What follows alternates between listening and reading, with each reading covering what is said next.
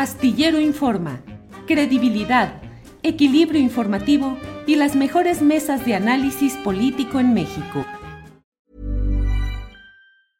A lot can happen in the next three years. Like a chatbot may be your new best friend. But what won't change? Needing health insurance. United Healthcare Tri Term Medical Plans are available for these changing times Underwritten by Golden Rule Insurance Company, they offer budget-friendly, flexible coverage for people who are in between jobs or missed open enrollment. The plans last nearly three years in some states, with access to a nationwide network of doctors and hospitals. So for whatever tomorrow brings, United Healthcare Tri-Term Medical Plans may be for you. Learn more at uh1.com.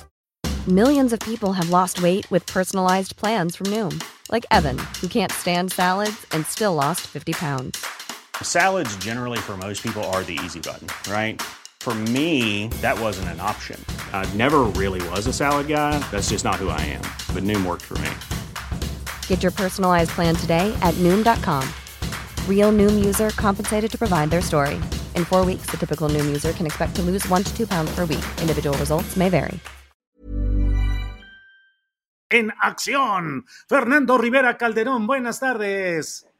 Hola, querido Julio, Horacio, Juan, qué gusto saludarlos. Pues muy contento de estar nuevamente aquí en este espacio tenebroso y divertido. Así es. Horacio Franco, buenas tardes. Hola, hola, qué gusto a todos, qué gusto, bienvenido Juan, que, que está supliendo a la diputada Ana Francis Moore, que andaba muy activa ayer, qué buena plática se echaron ayer Julio y, y Ana Francis, felicidades Ana Francis por esa labor que está haciendo con, sobre esta cuestión del vicariato. El vicariato, sí, así es. Gracias. Juan Becerra Costa, bienvenido que estás con nosotros en este viernes de la mesa del más allá. Juan Becerra Costa. No, pues se me hizo, muchas gracias. Fíjate que pues, no se van a enojar allá la de los, los, los de la mesa del miércoles, pero pues la más fregona es esta, la de los viernes, me siento muy honrado que me hayan invitado. Horacio, Fernando, muchas gracias. Pues aquí estamos, en otro, en otro, de otra manera, porque aquí hay mucho más eh, eh, este sentido del humor y lo cultural. Y luego, pues ya sabes que Fernando Rivera Calderón va poniendo la pauta de cómo hay que ir caminando en todo esto. Pero mira, Horacio Franco, ¿cuál es el día que más te gusta de la semana? ¿Cuál es el que más disfrutas?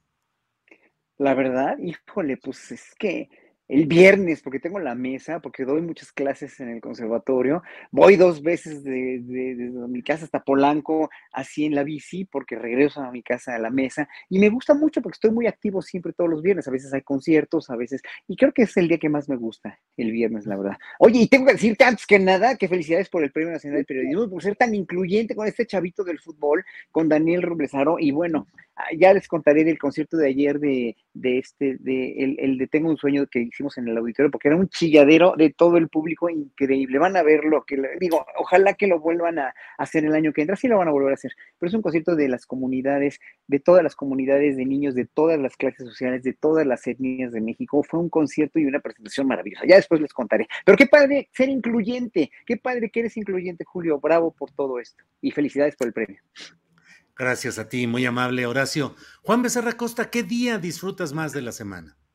Híjole, pues depende de qué semana. Mira, antes disfrutaba mucho los fines de semana porque pues, eran mis días francos, pero ya desde hace rato pues, trabajo de harina y huevo. Entonces, este, los viernes, yo creo que los viernes algo sucede, que es el día que menos cansado me siento, eh, que más energía tengo.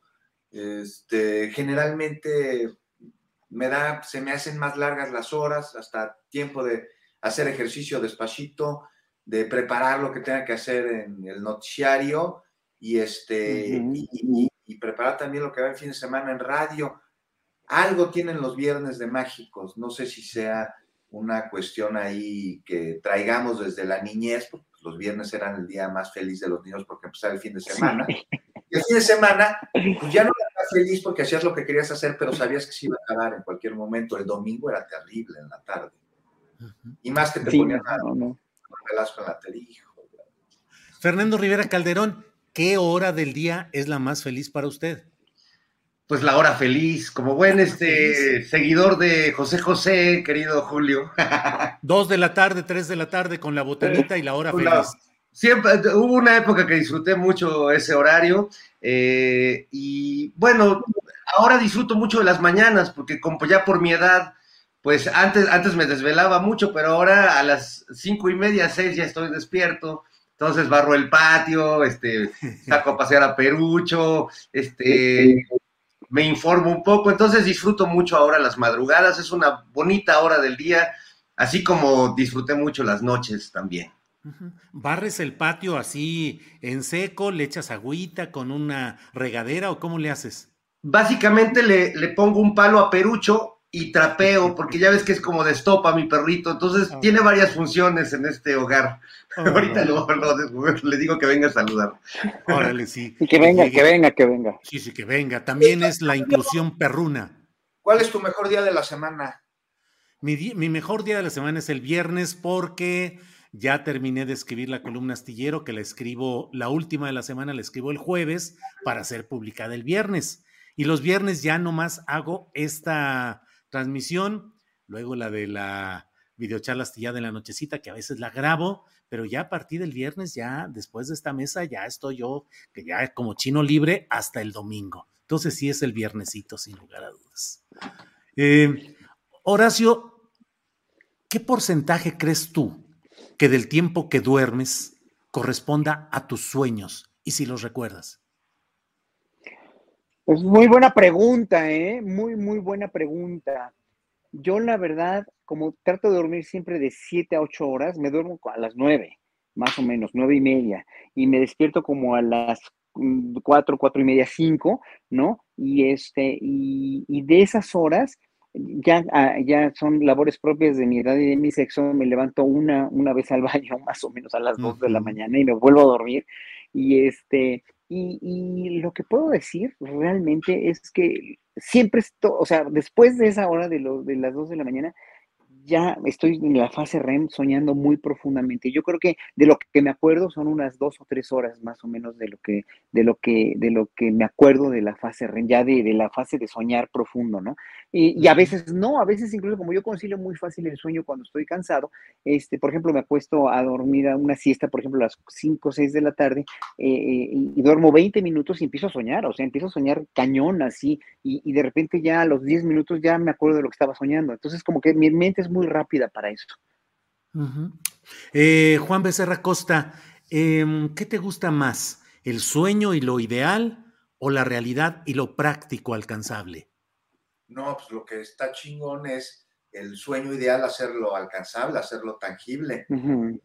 Eh, el, el, tener utopías en el sentido no de que sean inalcanzables, sino de que sean los lugares ideales que tú pues este, te puedas hacer, puedas obtener. Y es parte del sueño el averiguar cómo dártelos, la estrategia para poder construir el camino que te lleve a obtener lo que es tu sueño, es lo que lo hace todavía más interesante. Y el reto, y que no se quede nada más en la fantasía y en lo onírico, sino que vaya a la construcción y para eso pues hay que tener mucho cuidado con cuáles son tus sueños o tener muy claro, ¿no? No cuidado, sino tener muy claro cuáles sueños son alcanzables y cuáles son ensoñaciones nada más para irte a dormir y, que induzca este, esa ensoñación el sueño que quieres tener. Porque si no se puede tener vida real y tangible, pues a través de los sueños mientras estás dormido, pues tal vez si lo puedas alcanzar. Es parte, es parte de por qué soñamos, ¿no? Es, una, un psicodinamismo que tenemos las personas este, para funcionar de mejor manera y este, el tener los sueños, por eso soñamos que volamos, o por eso tenemos pesadillas, o por eso soñamos que nos hacemos pipí en la cama, cuando no necesariamente sucede. Y esto responde pues a tus necesidades desde fisiológicas hasta emocionales. Pero sí, esos son los sueños que, que, a mí me gusta, ¿no? El, el, tener una fantasía e intentar alcanzarla. Ya si dices, no, pues es imposible, no se puede, pues es soñarme con ella, a ver si puedo soñar con eso. Bien, Juan. Eh, Fernando Rivera, ¿te gana a ti la ensoñación o te gana lo práctico? No, soy un este, ensoñador cotidiano, la verdad. Me dedico cotidianamente a, digamos que pegar chicles entre la realidad y el deseo para, por ejemplo, lograr hacer un sketch humorístico o hacer una canción o hacer cosas que pues de pronto no existen, se te ocurren y llevarlas a cabo pues puede ser increíble. Aunque por otro lado también me gusta mucho esta parte de los sueños que, que es una, una, especie de narración absurda que uno cuando despierta y atrapas un pedacito de ese sueño que soñaste, tratas desde la razón de la conciencia darle una cierta, un orden narrativo al sueño, pero los sueños son tan extraños realmente, tan misteriosos, nos hablan un lenguaje tan profundo de nosotros mismos. Yo, yo me doy cuenta, por ejemplo, tengo unas pesadillas espantosas, sobre todo cuando ceno mucho, y, me doy cuenta cómo mis miedos han ido transformándose desde el niño al que perseguían las brujas y Frankenstein a, los sueños de terror que tengo ahora, que son unos verdaderos apocalipsis así, este, muy, muy gachos, ¿no? Eh, que hasta me da miedo tener eso dentro de mi cabeza y, no verlo en, en, el lado consciente de la vida. Así que a mí me parece que una de las grandes pérdidas de nuestra sociedad científica y racional es haber dejado de escuchar a nuestros sueños como portadores de ciertas verdades. Y, no lo digo desde el lado de Walter Mercado, aunque les mande todo mi amor, pero sí creo que los sueños siguen eh, siendo un lenguaje secreto, ancestral, lleno de misterios. Y a mí ese es el mundo que me interesa. Bien, Fernando, un gran sueño, un gran sueño. Eh, bien, Fernando, eh, Horacio, de lo que soñaste con la llegada del presidente López Obrador a la realidad de hoy, ¿cómo te has sentido? Fíjate que tengo sentimientos muy encontrados y muy encontrados por muchas cosas que yo pensé que se iban a poder hacer en este sexenio, ¿no? Y que después de cuatro años veo que, eh, eh, que no se han hecho, pero son las mínimas. Y no me esperaba que hubiera, por ejemplo, esta fortale este fortalecimiento de la moneda, este fortalecimiento de la economía, no pensé que le iban a poner todavía, o que, que, que iba a haber más piedritas en el camino, ya sea puestas por este gobierno o por los detractores, ¿no?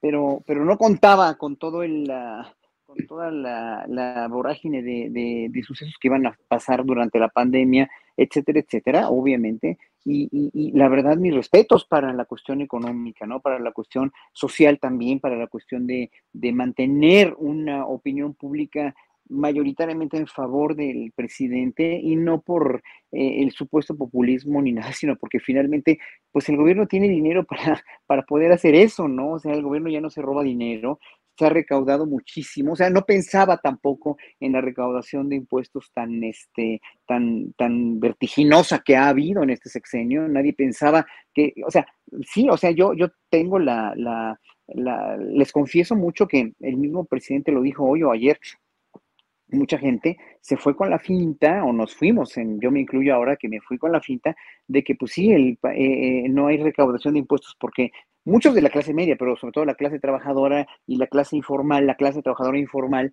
no pagaba impuestos, ¿no? Y este, cuando me di cuenta de todo lo que, lo que, lo que se les condonaba, porque eso era un secreto a voces, pero no se sabía, de cómo precisamente la gente de la élite financiera y económica, industrial y comercial en este país no pagaba impuestos y les condonaban impuestos, se me hizo verdaderamente un escándalo. Eso es una de las cosas que más, más, más, en verdad, más me, me, ha, me ha, este, me, ha convencido. Otra también, por ejemplo, la, salud durante la pandemia, o sea, las vacunas. Ajá. Horacio, eh, ¿No será también que no ha habido la reacción adversa de los poderes económicos contra este proyecto y que se han mantenido los niveles de los datos macroeconómicos funcionando, porque en el fondo, en el fondo, no se hubieran tocado los intereses de los grandes consorcios y los grandes capitales?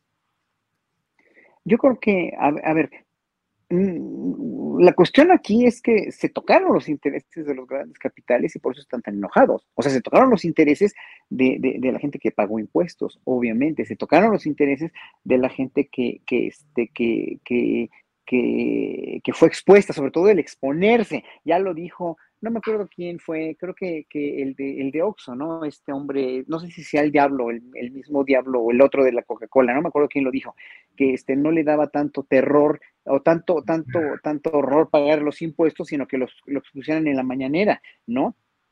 Entonces eso habla mucho de cómo esta clase, de esta clase alta, esta clase dominante en México, pues sí se ha visto expuesta y obviamente ha perdido muchísimo, ha perdido mucha credibilidad, ha perdido mucho esa honorabilidad que tenían, porque además nosotros no sabíamos cuánto debían, nosotros suponíamos, pero nadie sabía nada. El, el, gran mérito para mí de la 4T es haber puesto la vida pública en realidad pública, haciendo pública y haciéndola pública, ¿no? No sé si te contesté a esa, lo, que me preguntaste, pero yo creo que la la, la, la, o sea, nadie de ellos ha perdido un centavo, nadie más que los impuestos que sí tenían que pagar y deben sentirse orgullosos que pagaron esos impuestos porque esos impuestos van a propiciar o están propiciando un lento, pero efectivo y seguro, un lento, el goteo famoso, ¿no? Del que hablaban los neoliberales, a una mejor calidad de vida para las clases sociales más desprotegidas y para proyectos como finalmente la financiación de trenes mayas para aeropuertos, Felipe Ángeles, etcétera, etcétera. Entonces, yo creo que si está funcionando. La cuestión es que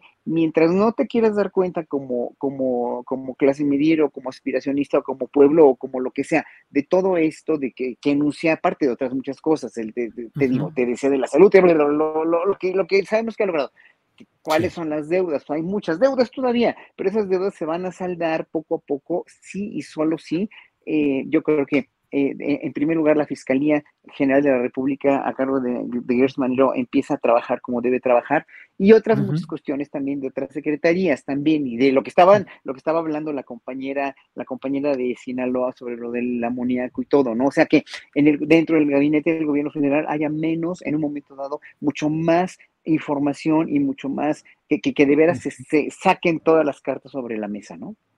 Bien, Horacio, gracias. Juan Becerra Costa, entre el sueño del 2018 y la realidad de hoy, ¿cómo van tus eh, valoraciones, tus estadísticas, tus déficit y tus superávit? Pues mira, sí, sí está padre verlo como en este ejercicio, ¿no? Del sueño, de cuando se gana, que se cumplió un sueño, ¿no? Cuando salimos a votar y, ganó Andrés Manuel y, decíamos, oye, y de este sueño no nos íbamos a convertir en una pesadilla, porque teníamos la todavía reciente, 18 años, experiencia de quienes votaron por Fox creyendo que habría una alternancia, no sé si se acuerdan que le gritaban en el Ángel de la Independencia el día que se a conocer los resultados no nos falles, no nos falles, no nos falles, sale Fox, no les voy a fallar. Y, no, ya, ya que sucede. Hubo alternancia y que sí falló y que incluso hubo personas de izquierda no solo votaron por la derecha en México, sino que se unieron al proyecto de Vicente Fox creyendo justo en esa alternancia que no se dio. teníamos un gran sueño, había suspicacias, sin duda alguna, sobre todo por la maquinaria que se busca este, aboler, una maquinaria poderosísima, una maquinaria que no solo tiene que ver con el gobierno, sino con los poderes fácticos que continúan aliados con ellos, que ya no están en el gobierno. Entonces, un sueño, y un sueño del que uno no quería despertar. Hoy, en retrospectiva, viéndolo cuatro años después, Julio, pues es, te das cuenta de que ese sueño continúa siendo un sueño, pero que existen las condiciones para que cada quien desde su propia trinchera abone a que se realice. ¿Qué quiero decir? Que se están construyendo los cimientos, los veo. Falta mucho, sin duda alguna. La transformación no se da como generación espontánea, ya hablabas Horacio de los oxos, ¿no? Como ellos, que un día caminas por una calle, no hay nada y el día siguiente ves y hay un oxo y como que aparece así, ¡pum! Igualitos todos. No, la transformación es muy, muy distinta, hay que construir las bases hay que construir los cimientos, como hablamos alguna vez contigo, Julio. Son como varas de bambú que los siembras y tardan mucho en que los veas. ¿Por qué? Porque están creciendo hacia abajo. Pero nomás construyen sus cimientos y vámonos para arriba, rapidísimo, y no, no hay quien los pare. Hay muchos pendientes que siguen formando parte de una pesadilla, como la violencia, sobre todo esta violencia normalizada, este, esta violencia que justo la Francis este, ha señalado y está, trabajando en el Congreso de la Ciudad de México para eliminar la violencia picaria, este, que además con una este, resolución ahí que todos los partidos van a votar, nadie ni siquiera se va a abstener. Pero no solo eso, o sea, estamos viendo el sueño, pregúntaselo a todos los niños que tienen una beca, ¿qué onda con su sueño? ¿Sí van, no van? aunque hay algunos que dicen que son políticas clientelares, pues ¿cómo van a ser cuando tú elevas un programa a rango constitucional? Eso trasciende sexenios, trasciende partidos, trasciende gobernantes. Pregúntale a las personas que están recibiendo los apoyos y a las personas que de manera indirecta reciben esos apoyos a través de la derrama económica o una zona olvidada históricamente como la del sureste, que se está construyendo el tren Maya para llevar justo progreso, para llevar derrama económica, para que dejen de estar olvidados. Ahora pregúntale también a aquellas personas que han visto esos intereses en detrimento de la nación, ilegales incluso, que se han venido abajo, cuál es su pesadilla. Y, este, y de ahí te vas a la oposición, a la oposición que vivía en un sueño para ellos, para muy, muy, muy pequeños ese sueño, en el sentido de que además era increíble que estuviera sucediendo algo de esas magnitudes, ese robadero este descarado en el que utilizaban los recursos públicos asumiendo que era su derecho, usaban helicópteros, aviones, vamos a invitar a nuestros amigos a las casas de formatura, ponernos unas borracherías ahí, y normal, ¿no? Normal. Pregúntales ahora qué pasó con ese mal sueño que tenían y si es una pesadilla el que se esté buscando tener un programa de austeridad precisamente para que las dependencias no gasten de más y para que ese dinero se dirija a donde se necesita, como por ejemplo comprar las vacunas del COVID. Entonces, pues, es un sueño al que uno despierto, Julio, y, este, y al que todavía le falta construir muchísimo. sí. Bien, Juan. Eh, Fernando Rivera, ¿cómo ves esta, eh, esta ecuación que estamos planteando, esta circunstancia, correlación, sueños, pesadillas, eh, lo que esperabas en 2018, lo que hay hoy? ¿Cómo ves las cosas, Fernanda? Bueno, coincido con Juan en estos dos lados, ¿no? El lado de, de la parte pesadillesca que no cesa, ¿no? Que venimos arrastrando desde ya muchos años y que pues las políticas de seguridad del presidente tampoco y no era posible que tuvieran un resultado así contundente de un año a otro, o sea, eso es un proceso muy paulatino y es difícil estar satisfechos ante lo que ha pasado ahí. Por el otro lado del sueño, bueno, para mí el hecho de que simplemente se lograra eh, el triunfo de, el movimiento encabezado por López Obrador fue realmente un sueño hecho realidad y no por el tema de López Obrador en específico, sino porque creo que era un sueño eh, o fue un sueño colectivo eh, de millones de, mexicanas y mexicanos que sentimos que, que con ese voto y con ese triunfo, pues se terminaba la gran mascarada de nuestra transición democrática fallida, ¿no? Donde nos vendieron que, México se hizo democrático cuando ganó Vicente Fox eh, y cuando se siguieron pasando el balón entre el PRI y el PAN, cuando eso realmente nunca implicó una transición democrática y al contrario, eh, esos tres últimos sexenios, digamos, entre PAN y PRI, pues terminaron de corromper por completo, de, pudrir por completo el, sistema político y las estructuras políticas.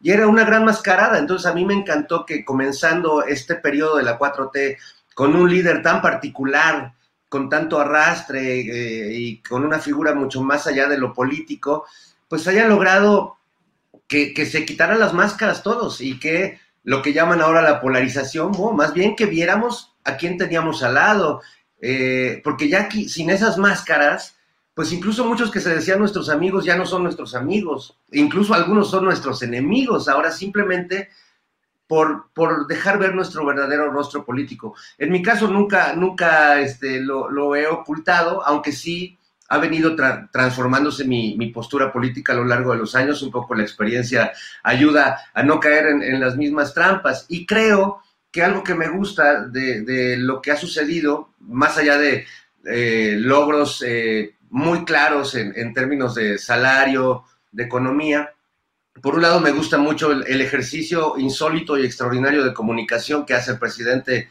todos los días en, la mañanera. Y por otro lado, me gusta mucho que, pues, es un gobierno en resistencia, eh, amigos. No es un, aunque le, dicen el autócrata y el dictador, pues es un gobierno en resistencia contra un montón de, poderes fácticos, una dictadura a la que el Congreso no le pasa sus reformas, a la que la Suprema Corte no está de acuerdo, eh, el presidente con las decisiones que toma, un dictador al que en el avión le puede gritar una señora lo que quiera, o una periodista, entre comillas, como Beatriz Pajés, puede ponerlo como un burro rodeado de eh, borregos en, la portada de su semanario. Es decir, este, me gusta eh, mantener mi apoyo, siempre crítico, pero un apoyo real y franco a un gobierno que creo que está enfrentando a los grandes poderes eh, que, no quieren soltar este país como un lugar de negocios, como un lugar de explotación, como un lugar de saqueo,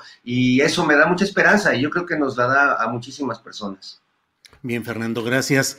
Em, Horacio Franco, ¿qué opinas de la develación que hizo la jefa de gobierno Claudia Sheinbaum, el anuncio de su boda? en un programa radiofónico, es decir, un asunto privado que podía haber quedado en lo privado, pero ella misma lo colocó en el escenario público y en un programa tan especial como el de la señora Marta de Baile, que entre otras de sus frases es una de 2016 en la cual anunciaba productos de su marca Marta de Baile Home y decía, yo no hago radio para jodidos, ni hace trabajo periodístico para jodidos. ¿Qué opinas de este tema, Horacio? Mira, rápidamente, para concluir lo que Fernando estaba diciendo, eh, yo creo que no ha habido ningún presidente en los últimos, no sé, 80 años con tan poco poder realmente como López Obrador. O sea, aparte de que no es un dictador, obviamente. ¿Con tan poco poder? Tiene, menos, tiene poco poder. A ver, lo de la Suprema Corte ayer, ¿no? Él ya mismo, ayer en la mañana antes del dictamen, dijo que ojalá que la que confiaba en que la Suprema Corte iba a tener el sentido común. Bueno, obviamente él, él, no, dictó línea y al no dictar línea, la Suprema Corte decidió esto que, que finalmente deja a todos los factureros eh, ahora sí que pues con la, con la banda ancha para poder seguir este, robando, pues, ¿no? Y muchas, o sea, el Poder Judicial no está coludido, no está, no está, eh, no, no, es receptor de lo que quiere el presidente. El Poder Legislativo tampoco, pues vemos cómo se les está eh, este, ingeniando para poder sacar la reforma electoral hacia como vaya pudiendo y con todas las marchas forzadas y todas las, las leyes secundarias que va a tratar de modificar, pero la reforma no va a estar, pues, ¿no? no, va o sea, un presidente que antes dictaba línea y que tenía todo el poder sobre el Congreso y todo el poder sobre el Poder Judicial, pues lo hacía con la mano en la cintura, pues, ¿no? Y, sobre, y sobre los poderes fácticos tampoco. Entonces, tiene, tiene, el poder del observador está en, el poder de convencimiento para el pueblo, para los que vamos a ir a la marcha el sábado y ya nada más, ¿no? Entonces, obviamente, bueno, con eso concluyo. Y, ahora lo que me preguntaste, que es respecto, ahora se me fue la onda respecto a lo de... La boda del año. La boda del, la boda del sexenio. La boda, del año. La boda del sexenio. Mira, cada quien es, es libre de, de, hacer con su vida privada lo que se le pegue la gana. Eh, yo creo que aquí Claudia fue muy estratégica y muy táctica al escoger este programa, el cual yo no soy seguidor ¿eh? Eh, de Marta de Baile, pero en un momento dado, pues pone cosas muy útiles para, para cierto tipo de público que obviamente hay que respetar y tiene todo el derecho, además de informarse, de saber y cuestiones de salud, eh, de salud y a veces hasta de cultura, muy, muy tendenciosa a veces eh, en todas sus, maneras de expresarse, como lo de lo de lo de, la palabra jodidos que mencionó. Eh, Marta es una gente con un ego enormemente acrecentado, enormemente crecido. Eh, es, es, una persona eh, sí, muy inteligente, pero muy dura, además, muy dura. Y con este tono de sí, cuenta los que no sé qué, no sé cuánto, así con esa autoridad con la que habla, a mí no me gusta, a mí no me gusta, pero es una persona muy inteligente, es muy inteligente y es muy, este, muy táctica, tiene una táctica de comunicación muy, eh, muy buena, incluso Ana Francis lo dice ayer, ¿no? Incluso a las, a las mismas reinas chulas, pues les dio un, un, un espacio para, para publicitarlas cuando no tenía nadie quien les echara una mano. Bueno, eso habla bien y habla no tan bien de Marta de Baile como comunicadora, sus, sus que veres tiene. Ahora, la, jefa de gobierno. Obviamente sabe perfectamente a qué programa ir para eh, este, develar esto. Sabe perfectamente que todo de aquí en adelante, como ya es una de las corcholatas y la más alta en las encuestas corcholatescas, pues obviamente va, va, va, va tiene una táctica de comunicación muy estratégica. Ojalá que esto... Pero estás diciendo pues que la boda fue usada en un sentido político. No, no, no, no, no. No, en un a ver, lo político tiene que ver con lo personal. ¿Mm? Lo político tiene, o sea, lo personal tiene que ver con lo político, dado que hasta los reyes y los faraones y los, los, los, este, todos los dignatarios, todos los este, jefes de Estado es, e, en un momento dado entran en las revistas del corazón, entran en la, en la cuestión social más que en la cuestión política. En la cuestión política estamos nosotros que somos, yo, bueno, yo soy un ciudadano, pero trato de analizar políticamente hablando de esto, y no me interesa si Claudia se va a casar o no. No, no, no, o sea, qué bueno, qué, qué bueno que, que, que, lo haga si quiere hacerlo, ¿eh? y, ojalá que sea una boda, estoy seguro que sí lo va a hacer, porque si no se echaría la soga al cuello, una boda muy chiquita, una boda muy privada, etcétera, etcétera. Pero obviamente toda esta gente de carne y hueso, porque son de carne y hueso y porque lo mismo come, caga y mea y orina y, tiene sexo, obviamente, y, procrea, toda esta gente como López Obrador, como Claudia Sheinbaum, como todos, como el secretario de Gobernación, como Monreal, son seres de carne y hueso con una vida privada y con una vida este, eh, pública. Esa vida privada, ¿no?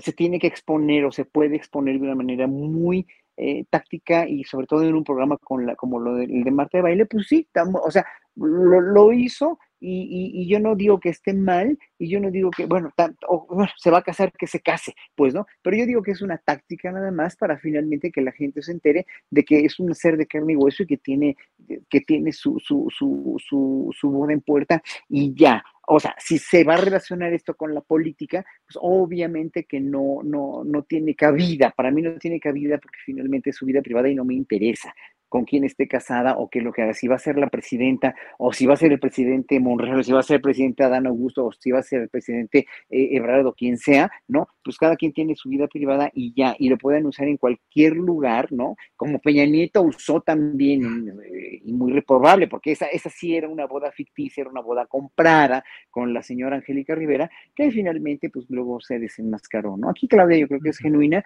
aquí Claudia supo a dónde ir, aquí Claudia fue muy, muy pertinente en en anunciarlo en esta, en este, en este portal o en este, en este noticiero de radio, que es además muy visto por gente que no apoya la 4T, que es muy escuchado por gente de clase media, de, de, de, de, por muchas, muchas mujeres, sobre todo muchas mujeres, ¿no? Porque es la hora de la, del sexo femenino, un programa dirigido a las mujeres, ¿no? Ah, que, que finalmente obviamente no están para nada con la 4T, no están con el profesor y ven el lado humano, podríamos decir, de Claudia Sheinbaum. Yo, yo hasta ahí es lo que puedo decir. ¿No? Bien. Eh, Juan Becerra Costa, ¿qué opinas de este tema que yo lo he abordado y siempre digo, los asuntos de la vida privada quedan en lo privado, pero salvo cuando el personaje público los pone en el propio escaparate público, como es este caso. Y bueno, yo sigo pensando que hay una incongruencia en cuanto al uso de espacios periodísticos que son adversos a tu corriente y a tu pensamiento para ir a anunciar algo que es, debería guardarse en el ámbito absolutamente íntimo. Pero, ¿qué opinas, Juan? No, pues una boda no se puede guardar en el ámbito íntimo cuando es la boda de una persona pública, porque eso, que es pública. Si la jefa de gobierno de la Ciudad de México decide junto con su pareja contraer matrimonio, Cool fact a crocodile can't stick out its tongue. Also, you can get health insurance for a month or just under a year in some states. United Healthcare short term insurance plans, underwritten by Golden Rule Insurance Company, offer flexible, budget friendly coverage for you. Learn more at uh1.com. Even on a budget, quality is non negotiable. That's why Quince is the place to score high end essentials at 50 to 80% less than similar brands. Get your hands on buttery soft cashmere sweaters from just 60 bucks, Italian leather jackets, and so much more. And the best part about Quince, they exclusively partner with factories committed to safe, ethical and responsible manufacturing. Elevate your style without the elevated price tag with Quince. Go to quince.com/upgrade for free shipping and 365-day returns. Y lo hacen, se casan. Es algo del que los ciudadanos nos vamos a enterar, nos tenemos que enterar. Y fue una entrevista, mira, yo no, no, nunca, la verdad, nunca he visto el programa de, este, de Marta. Eh, creo que nada más no se ve, creo que nadie lo ha visto, ¿verdad? porque es de radio, más bien no lo he escuchado. Este, porque yo escucho noticias por, por mi chamba, Julio, no puedo dar así el lujo de estar escuchando cosas, entonces pues estoy cazando noticiarios y mesas de análisis. Este, y bueno, pues sí, se hizo inmediatamente viral la noticia. ¿Qué te puedo decir? Julio le preguntan por su vida sentimental y dice, pues me voy a casar. Y se va a casar con su pareja, que creo que ya tienen muchos años juntos, ¿no? Pues, ¿Ya para qué se casan?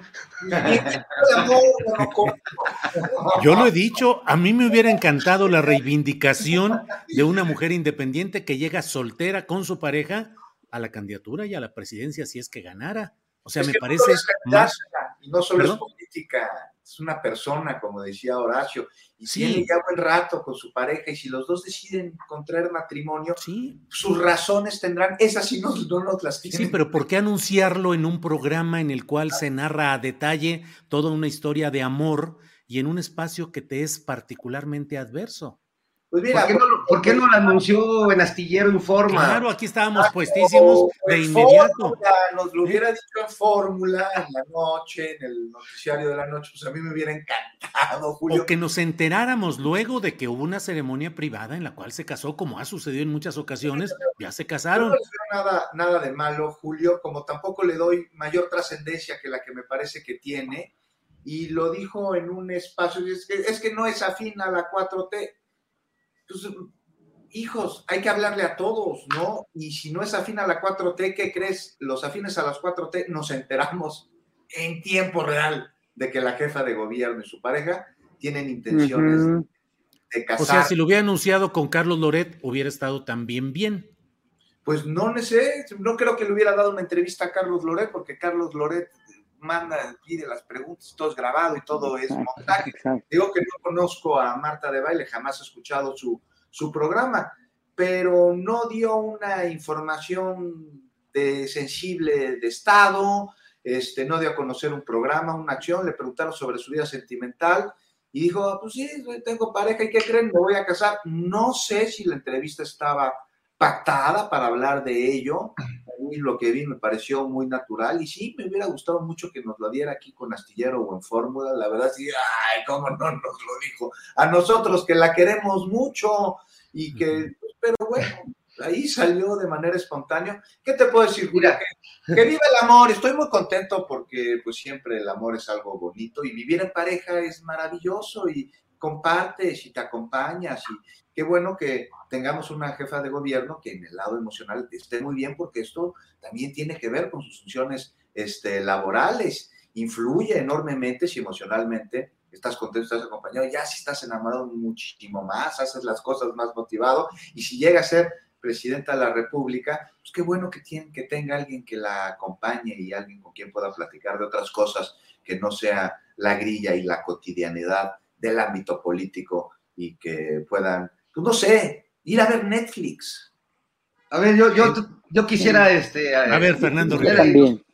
Primero, decir que el tema eh, de entrada, personalmente, me da mucha envidia, porque, o sea, no entiendo cómo la gente se enamora y, y viven juntos y tienen historias felices, y yo aquí, en la radical soledad, con, con Perucho mirándome a los ojos en silencio, yo te puedo contar, monocordio, un día nos echamos, pero me invitan los mezcales, mira, ya casi 20 años de casado y así. Sí, necesito, bueno, lo veo con, profunda envidia, digo, ¿cómo le hacen? A Claudia que se ve que tiene más trabajo que, que nosotros, ¿en qué momento se da ese espacio? Pero ahora, lo que no coincido tanto con Juan es que a mí sí no me parece muy espontáneo ir justo al programa de Marta de Baile y que casualmente anuncies tu boda ahí, que es el programa que desde hace muchos años en la radio, pues organiza grandes bodas, es un programa muy seguido por... ¿De qué iban a hablar, Fernando? No creo no, no, pero me parece de derechos o de cosas constitucionales con Marta de baile. no, solo, solo me deja la inquietud de qué sigue, eh, Juan, Horacio, Julio. vamos a verla en la portada de Lola presumiéndonos su vestido. o sea, vamos a entrar en un proceso de frivolización como lo vivimos con Peña Nieto. La verdad es que creo que tengo eh, buenas razones para desconfiar un poco, porque si hemos vivido este proceso de eh, vamos a hacer público el matrimonio antes de la campaña, o sea, lo hemos vivido de mala manera. Me, cuesta trabajo creer en la espontaneidad y no porque dude de un amor real, ¿no? Y de una pareja que, pues que llevan muchos años, como, como ellos mismos lo han, lo han comentado. Me parece que además en un sexenio donde las bodas han sido una manzana de la discordia y me voy a César Yáñez o a Santiago Nieto, eh, pues bueno, creo que es un tema interesante y que va un poco más allá eh, de, la, del mero espacio de Marta de baile, o sea, realmente va a ser una manera de hacer política, o sea, ahora que vimos a Ebrard con el burro Van Ranking, o sea, ¿a qué, a qué público le quieren llegar o qué, o a quiénes de sus votantes quieren perder, ¿no? Bien, Fernando. Yo, yo, eh, más rápida, rápidamente, rápidamente. Yo nada más rápidamente. Mira, eh, la, la, cuestión, estoy, ah, ya, ya, ya se, había eco, pero ya se quitó. Bueno, eh, ¿qué hubiera pasado si, imagínense que Claudia Sheinbaum es la corcholata escogida, ¿no? Para Morena. Y se casa en ese momento. ¿Qué es mejor? ¿Qué fue mejor? Que se casara ahora, que es una de las posibles candidatas, ¿no? De los posibles candidatos, o que se casara ya en campaña. Hay que, hay que analizar eso también. Y, por otro lado, pues ya veremos también cómo es la boda de Claudia Sheinbaum, si va a ser privadísima y va a ser en solamente una boda civil, porque obviamente no, no tengo, no, no creo que sea una boda religiosa, ¿no? Pero finalmente va a ser una boda civil, eh, cuántos invitados van a ir, todo eso ya al haberlo hecho público ella con Marta de Baile y haberlo difundido todo el país, obviamente todo el país va a estar eh, con, el ojo hacia, hacia la jefa de gobierno. Y, y otra, la, última cosa que iba a decir es que, este, no, bueno, ya, ya, se, ya, ya, ya se me fue, porque era algo relacionado con eso precisamente, ya, ya, ya, que este, que yo quisiera que más funcionarios de la talla de Claudio Sheinbaum, de Marcelo Ebrard, del secretario de Gobernación, dieran más entrevistas a medios alternativos como el tuyo. Ahí sería mucho más equilibrado. Eh, como, como estaba diciendo este Fer, ¿no? De la cuestión de, de con el burro fan ranking, o sea, pues que tú, tú, tú tienes mucho más tablas y mucho más que sacarle a Ebrard o a Claudia Sheinbaum o al secretario de Gobernación que cualquiera de estos personajes, ¿no? Y es ahí donde nos interesa al pueblo para seguir politizando y hacer precisamente que el pueblo, el pueblo que ve estos programas, sea mucho más informado sobre realmente cada uno de los posibles presidentes, incluso hablando hasta de los proyectos de Lili Telles o los proyectos de Gabriel Cuadres, si quiere ser presidente de los proyectos de cualquiera de los de la oposición, a ver, hay que sacarles y ellos tienen que otorgar entrevistas a todos los medios, ¿no? Bien, Horacio. Eh, Juan Becerra Costa, eh, pues si quieren ya dejamos este tema o alguien quiere decir algo más sobre él, si no, ya le brincamos y pasamos. que vivan los novios. Que vivan. los novios, que vivan los novios. Oye, que nos inviten, porque ya si lo hace público ya nos enteramos a qué no, no podemos caer en los excesos, Fernando. no más. No, no, no, Sí, sí, nomás, nomás poquito, sin duda. Eh, además, eh, digo, no, no podemos cerrar los ojos, creo yo, al hecho de que hay una asesoría de propaganda política de Antoni Gutiérrez Rubí, experto catalán en asuntos de comunicación política para campañas electorales, que tiene ya meses que está al frente de manejar imagen y proyecto de Claudia Sheinbaum. Digo, eso es reconocido lo de Antoni, Antoni Gutiérrez Rubí, consultor catalán, experto en campañas electorales y manejo de imagen. Bueno, Juan Becerra Costa, ¿quién va a ganar el mundial, pues? Pues México. ¿De veras? ¿De veras?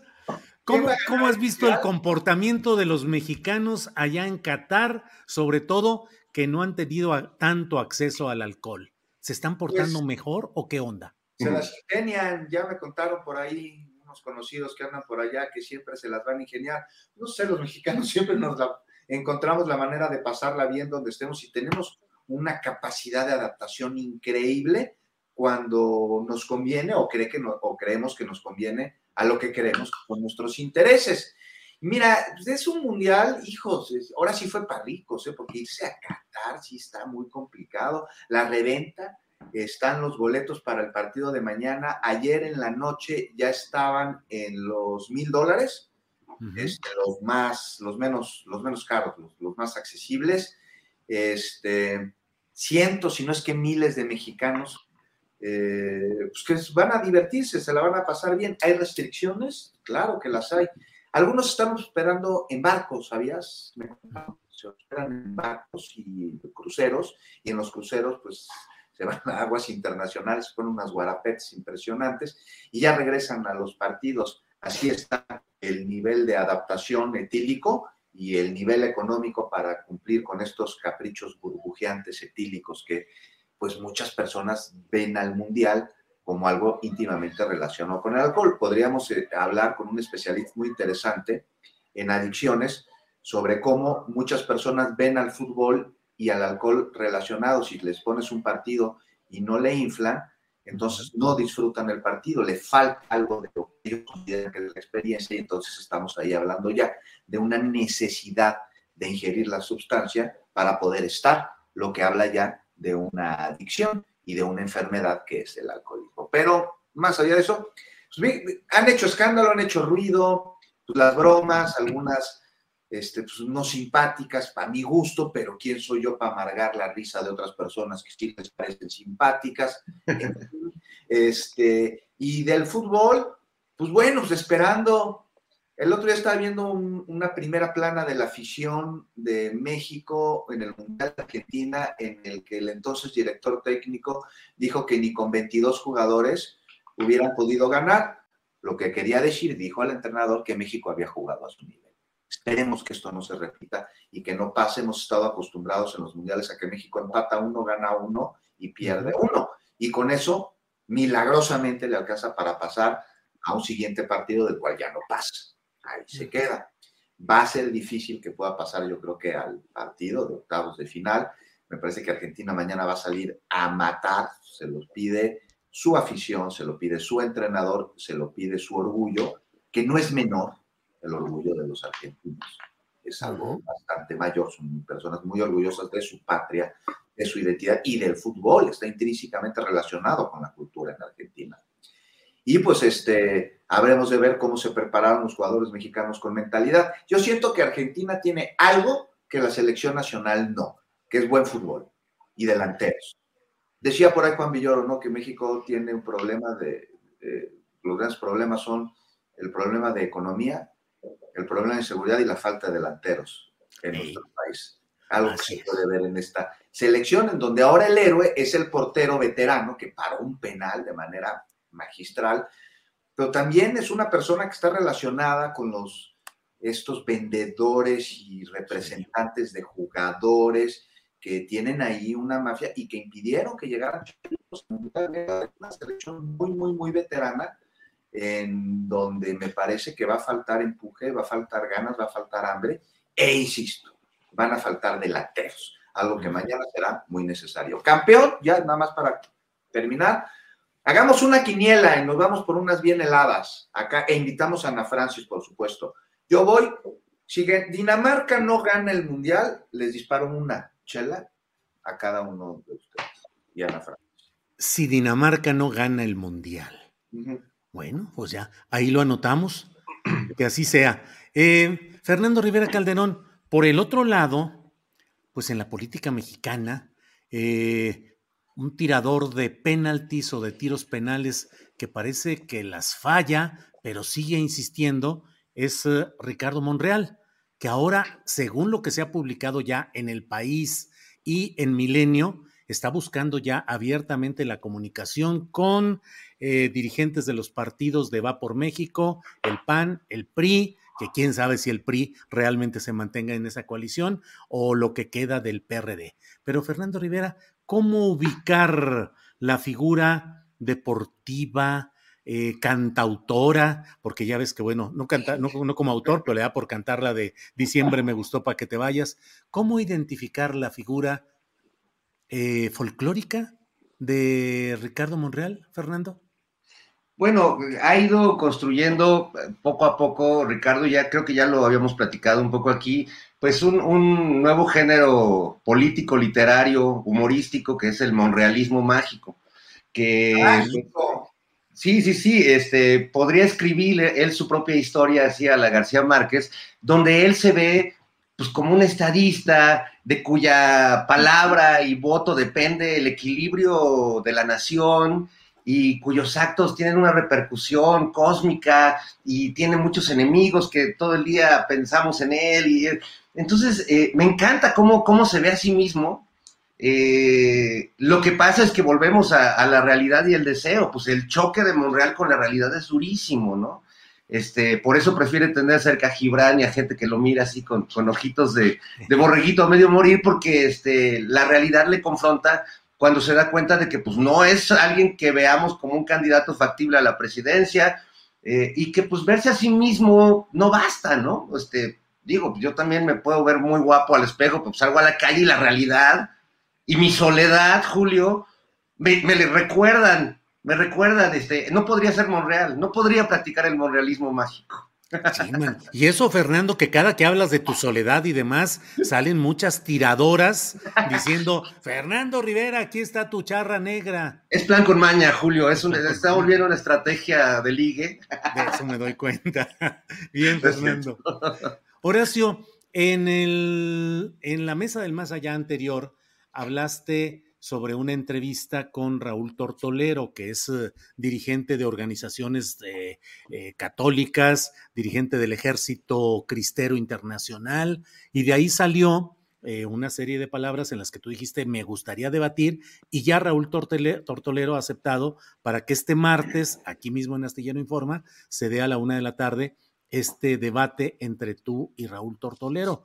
Pero ese viernes aún no sabíamos todo lo que se estaba viniendo de eh, comentarios, de expresiones de este, de esta, de este derechismo que parece que está sentando sus bases también en México, con independencia de lo tortolero, que ya el martes habrá oportunidad de debatir con él, pero en lo general, ¿cómo vas viendo el avance de esa ultraderecha y particularmente de la figura de Eduardo Verástegui?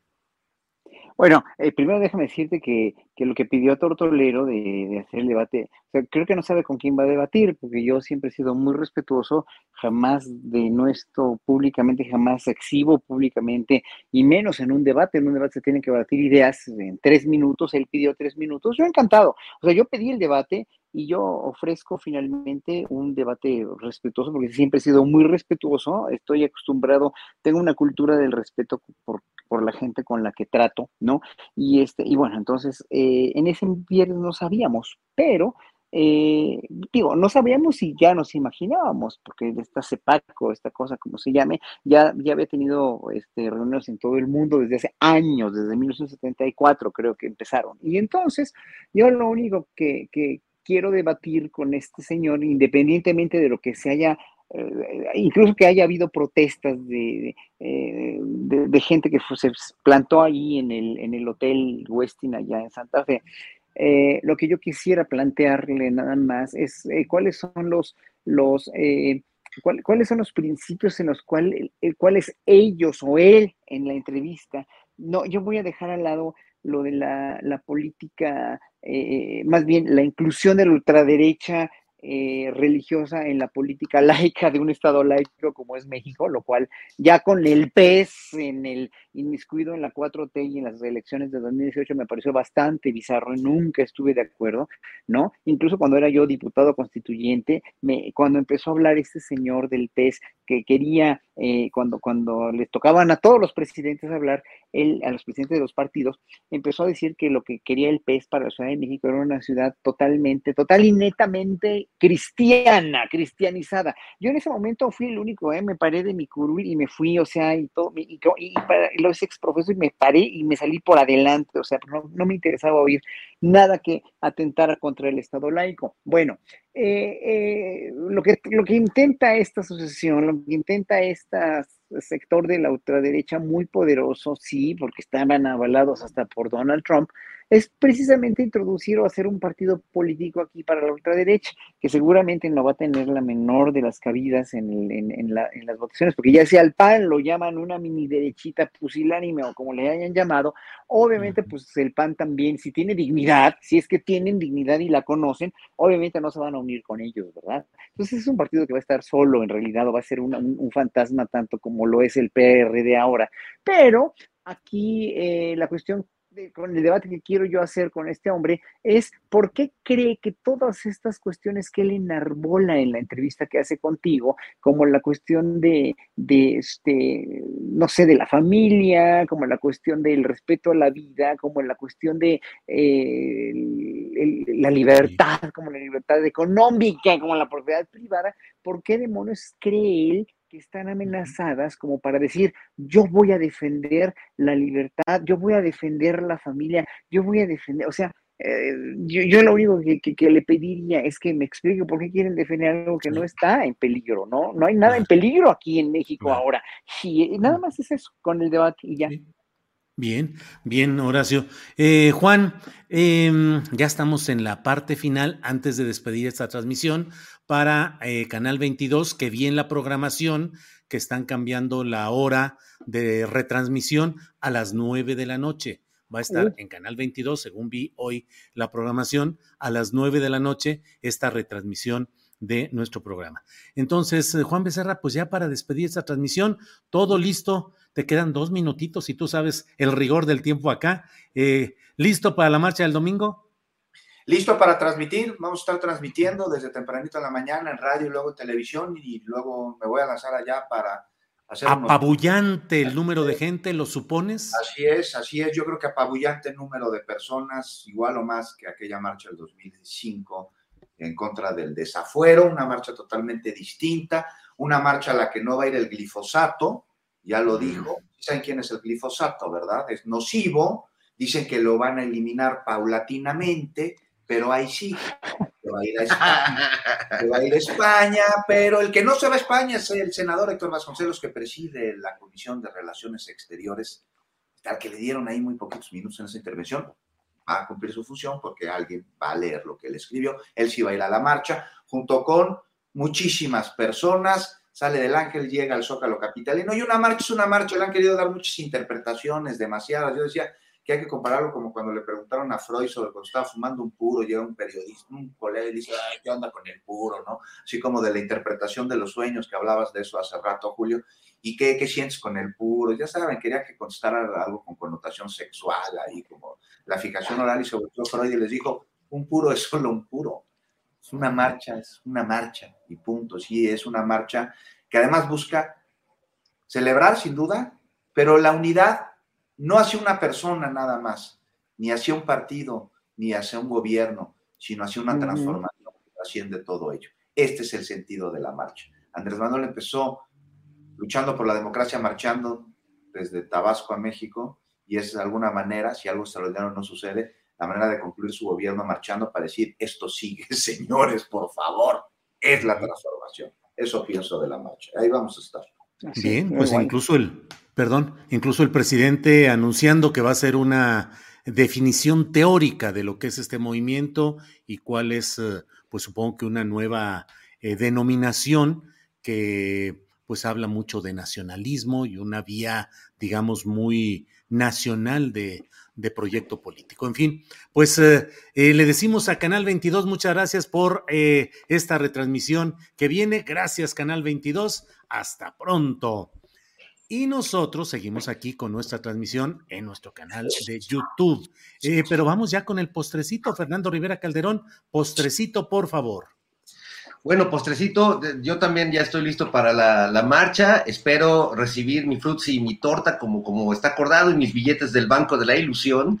Este, no, vamos a ir, vamos a estar ahí, eh, la banda de Operación Mamut, vamos a grabar eh, incluso el sketch de la nocturnera. Nora Huerta va, va a andar ahí también en, en, caracterización, así que creo que va a estar muy, muy divertido. Estaremos haciendo también algunas transmisiones para Canal 22.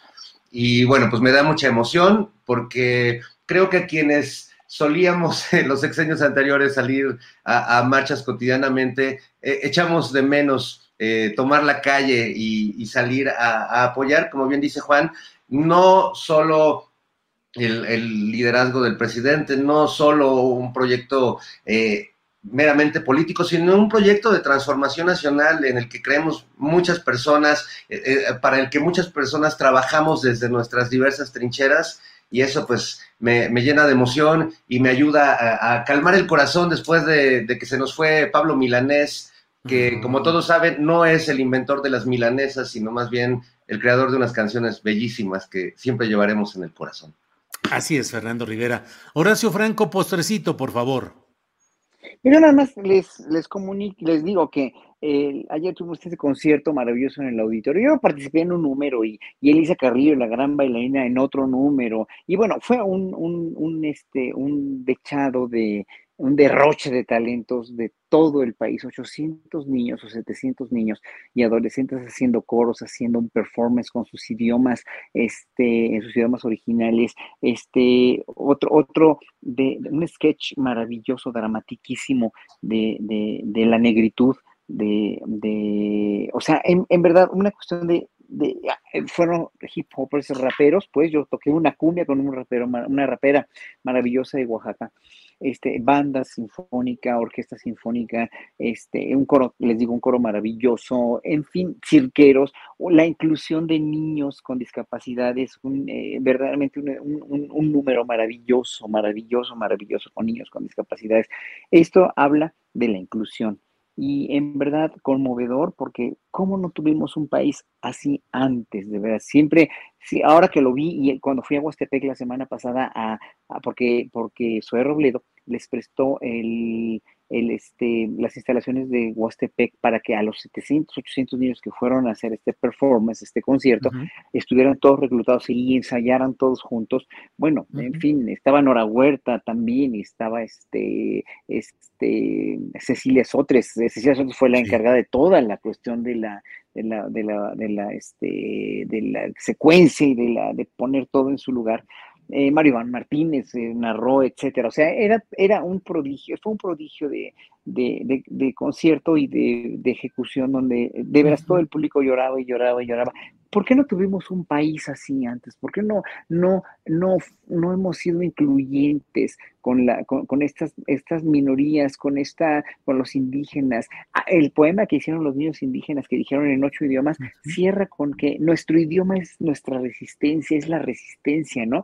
Bueno, cuando, cuando salen los niños a decir sus poemas en, en sus lenguas, este, este, originarias y que lo hablan también, pues en verdad te da gusto, pero te hace llorar también y, te, hace, te hace pensar por qué no gastaban dinero en la cultura en este tipo de cosas, ¿no? Para de veras hacer y reivindicar al pueblo mexicano. Eso fue de veras verdaderamente maravilloso. Ojalá que esté en línea, lo voy a, lo voy a investigar, pero pues es un evento que cada año se hace y que ojalá que se haga todos los años. Y para mí fue un enorme honor estar ahí junto con todos estos niños.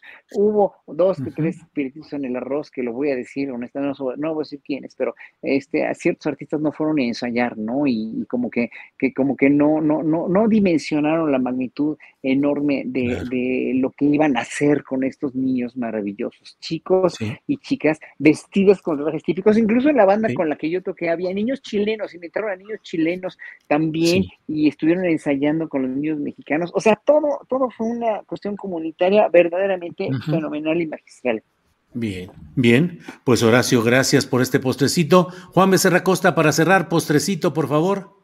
Postrecito segundero, nada más para decir que me parece que quienes no entienden el sentido de la marcha, más allá de simpatías y de antipatías, que son totalmente válido, es porque sus ideales están muy lejos de las ideas, demasiado cerca de lo llanamente mundano y perecedero ya que empezamos hablando de sueños y terminamos con lo tangible. Julio, pues muchas gracias, me siento muy honrado, Fernando, este Horacio, que me hayan invitado a esta mesa del más allá y le mando un abrazo a Ana Francis y otro a Adrián. Muy bien, muchas gracias por todo. gracias. Hasta luego, Fernando y Perucho, que está ahí Nos a vemos. escena, puestísimo. Nos vemos, amigos. Hasta luego, Horacio. Gracias. Juan, gracias. Nos vemos pronto. ¿Te preocupas por tu familia? Entonces, ¿por qué darles solo huevos ordinarios cuando pueden disfrutar de lo mejor? Eggland's Best, los únicos huevos con ese delicioso sabor fresco de granja, además de la mejor nutrición, como 6 veces más vitamina D, 10 veces más vitamina E y 25% menos de grasa saturada que los huevos regulares, además de muchos otros nutrientes importantes. Así que, dales los mejores huevos. Eggland's Best, mejor sabor, mejor nutrición, mejores huevos. Hola, buenos días, mi pana. Buenos días, bienvenido a Sherwin Williams. ¡Ey! ¿Qué onda, compadre? ¿Qué onda? Ya tengo lista la pintura que ordenaste en el ProPlus app. Con más de 6.000 representantes en nuestras tiendas listos para atenderte en tu idioma y beneficios para contratistas que encontrarás en aliadopro.com. En Sherwin Williams somos el aliado del PRO.